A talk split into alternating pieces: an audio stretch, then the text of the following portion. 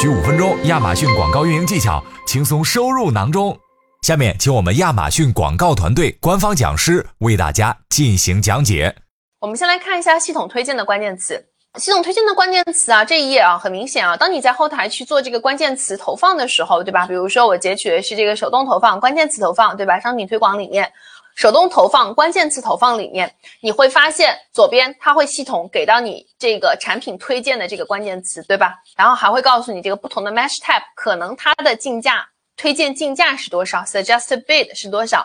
然后你可能作为卖家，你要去做的就是把你的这个选择这些关键词放在你需要去投放的这个系统推荐的关键词里面。那我就要问一下大家，什么时候你不会去使用这个系统推荐的关键词？好。我们来快速看一下啊，啊不匹配，不知道自己要打的词竞价呃不相关不精准。好，我们来看一下，有三种情况下，我们对于这个系统关键词的一个推荐使用啊，这个是一个大卖的这个案例。什么时候你可能不会来用这个系统推荐的关键词呢？啊，我看到有朋友说竞价过高啊，不是竞价过高。那我们先来看一下第一种实战的战略啊，这个是卖家的一个案例的分享啊。那当系统推荐的关键词和你产品本身的相关度比较低的时候，比如说在这个案例里面，对吧？它广告投放的产品叫做止汗带，不知道大家知不知道这个产品是什么？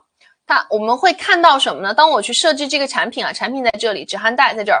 那产品是指涵带，我们发现排名靠前的关键词标签是它的这个 healthy beauty health beauty。那其实这个词就和我们要去打的这个产品的相关度相对来说不是非常高，对吧？那有可能我就不会去把它去做这个关键词的投放，包括最下面这个大家看到叫做 anti snowy chain strap，相关度也不是很高。那这个其实是需要你对你的产品有一些比较多的这个理解。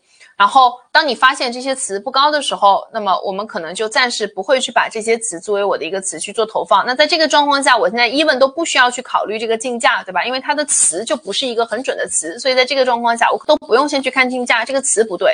然后第二个案例啊，当系统推荐的关键词，刚刚有卖家提到了比较宽泛的时候啊，什么是比较宽泛的时候呢？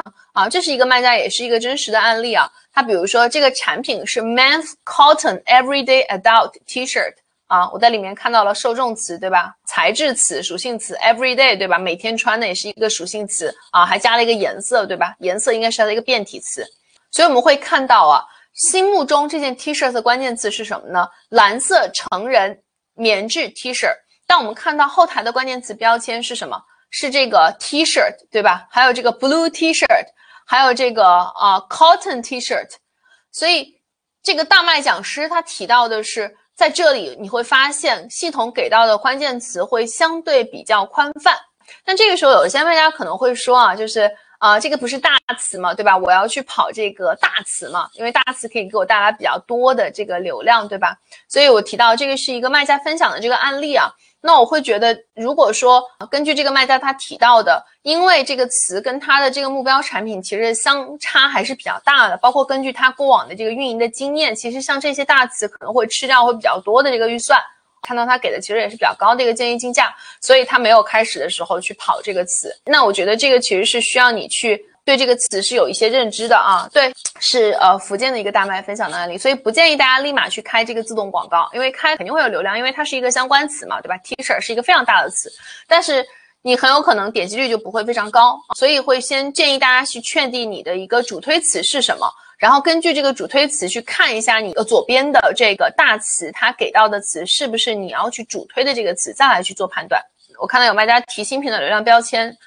他呃会提到这句话的时候，你们可以去看这个微信号上面啊，这个卖家也有去讲的很详细，不同的这个流量标签，我们会有一些不同的这个讲法。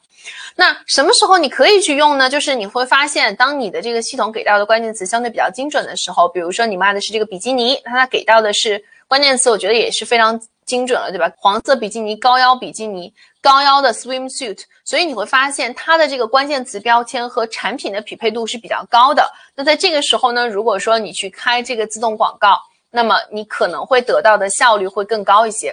所以是系统关键词，我们讲到了这个大麦分享的这三个不同的这个案例，在三种场景之下，你可能要去根据你的情况去做一个选择。